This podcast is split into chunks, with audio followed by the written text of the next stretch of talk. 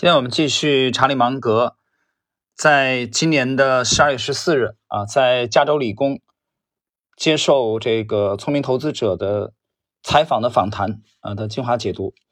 呃，我们今天的这个是第二个问题啊，主持人提问：如何来应对商业变革？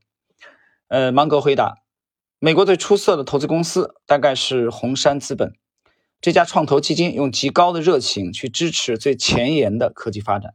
他们赚的钱比任何人都多，他们的投资记录比任何人都好，他他们所做的一切都完美到令人惊叹。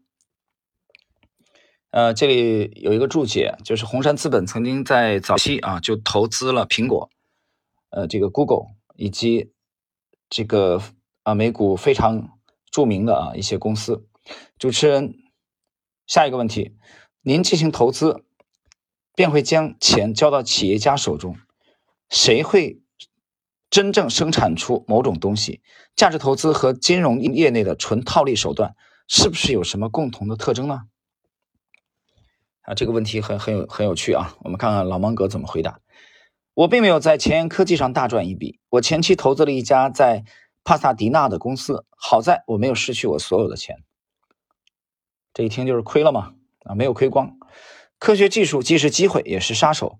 我第一个投资经历差点弄死我，很长一段时间内，我都避免在前沿技术领域内进行风投。这个停顿啊，这个问题回答完了，我们我们解释一下，注解一下。芒格和巴菲特在早期投科技类的公司非常少，几乎没有。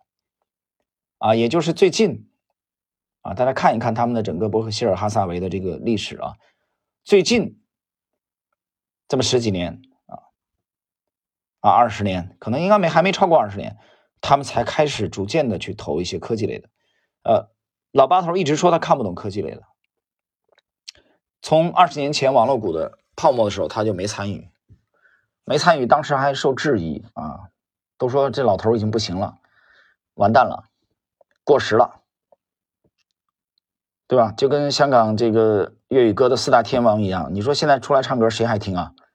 现在都零零后了，再过几年都零五后出来混了。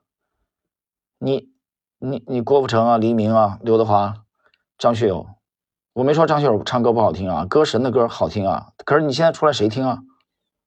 能听他们歌的人都到什么年龄了？都到五十多岁、六十多岁了。所以江山啊，辈有人才出。当然，现在粤语歌后继乏人啊。我觉得陈奕迅以后基本上没什么歌王。陈奕迅是有实力的，所以随着时光的这个推。推移啊，伯克希尔的风格也在改变，所以他们也在尝试投一些这个科技类的。你比如说，巴菲特也买了苹果啊，这些年。芒格说的是早期啊，他们避免在前这个科技领域进行风投。下个问题，在您处理的公司中，其中一些公司还是某段时间的市场领导者，正如您刚才所建议的那样，由于技术的变化或偏好的变化，大家会吞噬那些市场份额比以前少的公司。那么从长远来看，人们对此有何看法？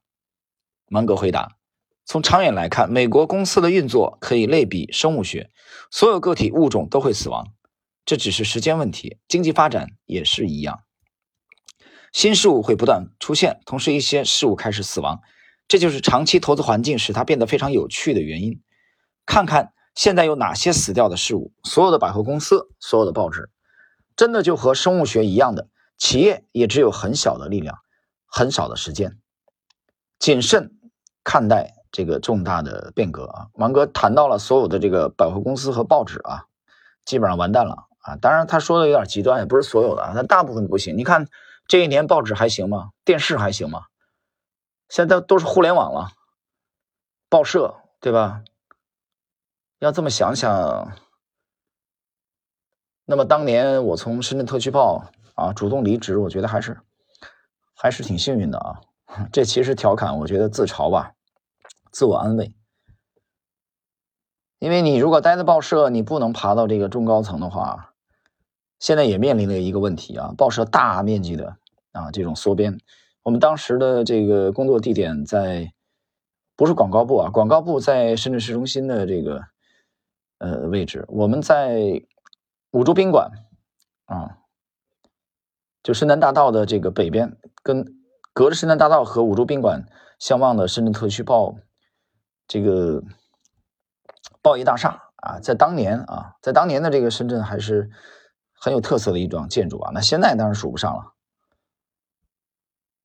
所以从百多年来啊都很牛的生意啊，报纸他今天也沦落了。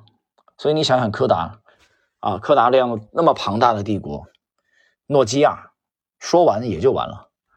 所以及时的跟上潮流啊，这是这是对无论对投资家对企业家都是非常重要的。下个问题啊，好，就回到刚才我们谈的那个问题了。那么一个人如何应对变化呢？我一直问我的学生这个问题。芒格说，有些人试图抓住变革的前沿，因此有人在尝试新机会，而不是等着被摧毁。比如 Google 和苹果，而像我这样的人，从某种程度上来说，我们会逃避做类似加入像苹果这样的事情。我们认为重大的变化可能会带来伤害。例如伯克希尔的铁路业务几乎没有比铁路更古老的业务了。现在还有谁再去修一条新的铁路干线？但这对我们来说是一项非常好的资产。重大变化可能会带来伤害。我们取得成功不是通过征服变革，而是通过避免变革。在铁路业务中运用新技术是很聪明的。想象一下，人们能在现有的铁路上坐上双层火车，所有的火车变高，隧道的高度也在提高，等等。突然之间，我们就能以很少的成本获得了两倍的增量。每个人都在使用技术，但是站在一个无法被技术赶走的位置也很重要。除了铁路，您还要如何把货物从洛杉矶港口运送到其他地方？停顿一下，我这里必须解释了啊，老芒格的什么意思啊？有些人可能没听懂。老芒格说，重大的变化可能会带来伤害。我们取得成功不是通过征服变革，而是通过避免变革。我认为他讲的是真话，而且他们真是这么干的。如果你熟悉查理芒格啊，你熟悉他的这个，我还是再次推荐啊，我在喜马已经推荐了五年了吧，啊，这几年没推荐了，很多朋友都听腻了。就领路引进到中国的这个啊，彼得考夫曼的。《穷查理宝典》啊，也叫《查理芒格智慧箴言录》。你把这本书读透了，你会发现芒格他真是这么干的。他曾经讲过什么呢？就是我们并不是要去啊打败怪兽，而是要避开它。这是当年我女儿五岁的时候在上海啊，我教她的第一句查理芒格的智慧。我当时看到这句话的时候，我觉得挺震撼。啊！后来我女儿拿起拿起铅笔来，在纸上歪歪扭扭的写。我当时微信我还我还拍下来了啊，发在朋友圈，歪歪扭扭的写下来。我就跟他讲这个道理，这句话什么意思？我们并不是要打败怪兽，而是要避开它。谁是怪兽？我举个例子，谁是怪兽？如果说你现在是一个怀顺的少女的话，那么你即将面对的啊，在通往可能这个恋爱婚姻路上的渣男，或者跟你不不适合的。那就是怪兽。那么，做你若作为一个投资者，那么出问题的公司啊，可能有问题的股票，这就是怪兽。那对芒格来说，就是一些很新兴的技术，他们看不懂的，那就是怪兽。所以，他不是要打败怪兽啊，去改造它，而是避开它。这个避开是一贯的查理芒格的风格。我想这一点，其实巴菲特他俩是三观啊。相合的，高度吻合的，这哥俩，所以你想一想，所以这就明白了这俩人的风格是什么？谨慎，非常谨慎。巴菲特怎么说的啊？我们总是试图去找一英尺的栅栏，我们从来没想啊去越过七英尺的栅栏，太高了啊，会把腿给绊住啊，会摔跤。一英尺的抬腿就过去了，抬腿就过去了。一贯的谨慎的风格，他要稳赢。对吧？他举过一个例子，当时去解释他的导师本杰明·格雷厄姆的这个思想的时候，举个例子啊，比如说这个桥载重载重啊，只能通过这个十吨，那如果现在有有一辆八吨的汽车通过去，都不是特别安全。你通过一辆三吨的汽车，那这个桥就非常安全。所以这是巴菲特他们的这个总体的这种风格，芒格也是这种风格，非常非常的谨慎，他们非常非常谨慎。所以这种情况下，他们对埃隆·马斯克。的这种风格是不感兴趣的。查理芒格和沃伦巴菲特通过公开的场合，他们对埃隆马斯克不感兴趣。那我不知道这是不是影响到段永平？段永平也前一年不止一次说过，说特斯拉的价值是零。所以这老哥俩对马斯克不感兴趣。马斯克呢是一个技术狂人，是一个创新。我觉得马斯克是一个非常伟大的企业家啊。这个这一点并不影响啊我对这这老哥俩智慧的学习。但是我觉得你对他智慧再学习，他再成功，他再牛，也不见得说他每句话都是对的吧？每个观点都是对的。所以对这一点来说啊，对马斯克的这个观点，我持保留意见。但是这里我们能看到鲜明的查理芒格的标签，巴菲特的标签，就是我经常讲的那句话，三三国里讲诸葛那句话：诸葛一生为谨慎，只有他一辈子都谨慎，从来不冒险，一生都不用险。那么最后，因为马谡失了街亭之后。被逼到无路可退的情况下，诸葛亮才真正的第一次用险，用了空城计。所以司马懿太了解他了，知道这个诸葛亮从来不弄险，他认为这次也不会用险，结果这次还真是用险了。他根本无兵可调，从来不用险的人用了一次险反而赢了，这是被逼出来的。所以倒过来，我们知道诸葛亮的风格，那你也就知道了查理芒格和沃伦巴菲特的风格。他们不喜欢复杂的这种争斗，就是你通过。婚姻去改变一个渣男，然后又这桩婚姻啊，又成为了一很幸福的，这种几率太小，几率太小。所以芒格还讲过类似的话啊，我们不，你不要这个，我们都不要试图与猪搏斗啊，这他会弄得你满身的泥泥泥泞，对吧？但是猪会乐此不疲啊，他很开心，就避开他，避开他。所以从这个问题的回答啊，我们能看到非常鲜明的芒格的标签，查理芒格和沃伦巴菲特共有的这种风格，谨慎，求什么？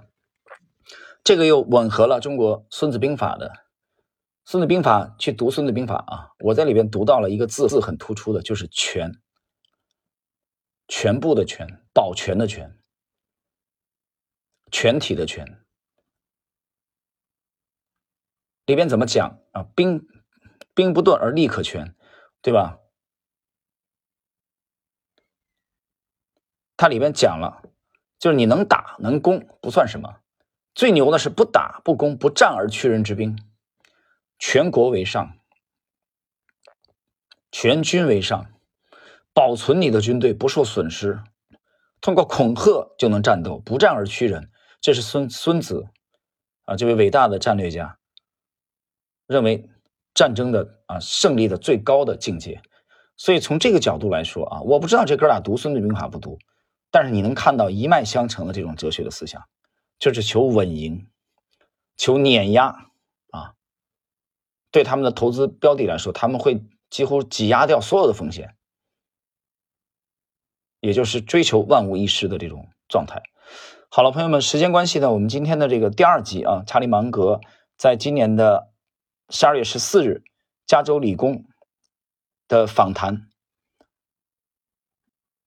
的精华解读啊，我们第二集内容就到这里。这里边也祝各位，呃，在即将到来的二零二一年啊，新年快乐，投资顺利。我们下一集继续。